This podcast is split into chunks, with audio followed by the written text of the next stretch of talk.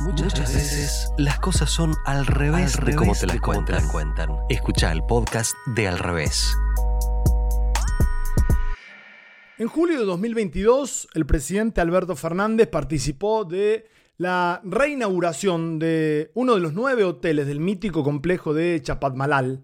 Aprovechó el aniversario número 70 de la muerte de Vita para hablar de ella, de su fundación y de todas las bondades que supuso ese complejo hotelero para tantos trabajadores y trabajadoras.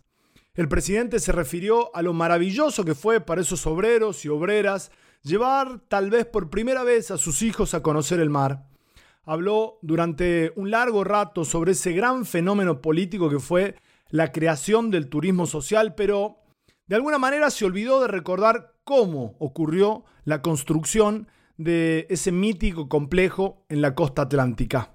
Porque ese cómo es fundamental para comprender la película completa y al mismo tiempo es una gran metáfora de la historia argentina.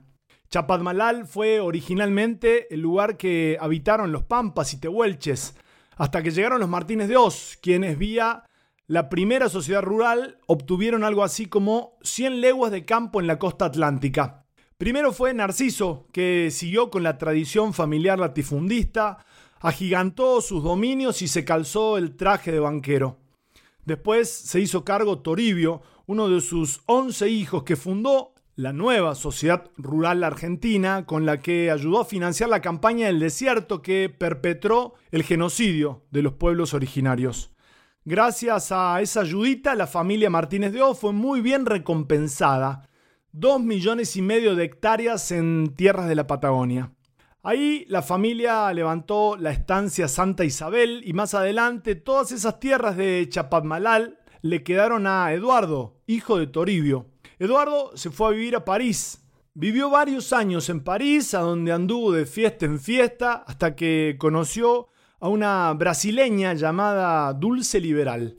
Se la presentó una anchorena que de alguna manera la había padrinado Eduardo Martínez de Oz y Dulce Liberal se casaron en la Catedral de Notre Dame, tomaron champán y no comieron perdices porque el avance del nazismo los hizo volver a Argentina en 1944.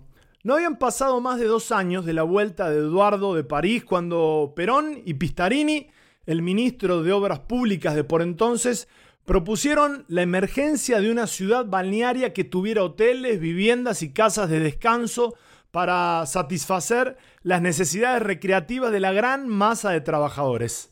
Y entonces por decreto expropiaron 687 hectáreas a Eduardo Martínez de Oz, propietario de la estancia Santa Isabel, quien, a pesar del juicio que le inició al Estado, nunca pudo recuperar esos campos.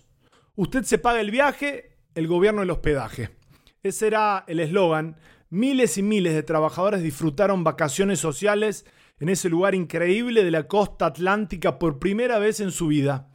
Páginas muy felices de la historia nacional, sin duda, pero por eso mismo es absolutamente imprescindible saber cómo pasó. ¿Fue por arte de magia o hubo una decisión política que afectó los intereses de una de las familias más poderosas del país? Fue así, a través de una expropiación, de una expropiación nada más y nada menos que la dinastía Martínez de Oz. Al revés podcast,